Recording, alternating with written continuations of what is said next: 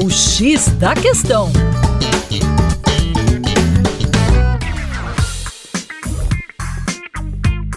Olá, meu caro ouvinte, com vocês, João Marcelo, do coletivo Terra Negra. Pois é, os Estados Unidos ocupou, ao longo da história do século XX, uma posição em que eles construíram uma imagem extremamente forte de liderança naquilo que seriam chamados de valores universais. Então, eles se posicionaram como uma espécie de pináculo da civilização. A construção dessa imagem não custou pouco dinheiro, porque haja maquiagem, meu caro ouvinte, para camuflar os reais interesses de exploração e dominação do espertalhão do tio Sam.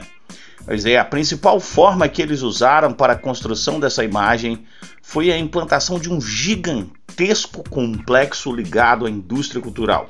Mas ficaram uma série de crenças e valores através da produção cinematográfica, especialmente hollywoodiana, da expansão da música pop, eita, Michael Jackson, Madonna e por aí vai, da construção dos heróis americanos através das, das histórias em quadrinhos, dos desenhos animados, da massificação publicitária.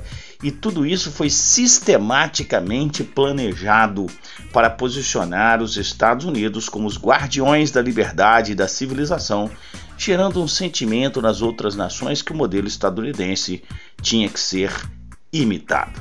Nos anos 50 e 60, no ambiente pós-Segunda Guerra, os Estados Unidos estabeleceram uma política desenvolvimentista no plano interno. Isso gerou fortes taxas de crescimento econômico, tendo como base uma certa conciliação entre capital e trabalho a partir da organização sindical e dos ganhos de produtividade vinculados ao sistema fordista, uma massificação do consumo interno e efetivamente uma ascensão de uma classe média trabalhadora.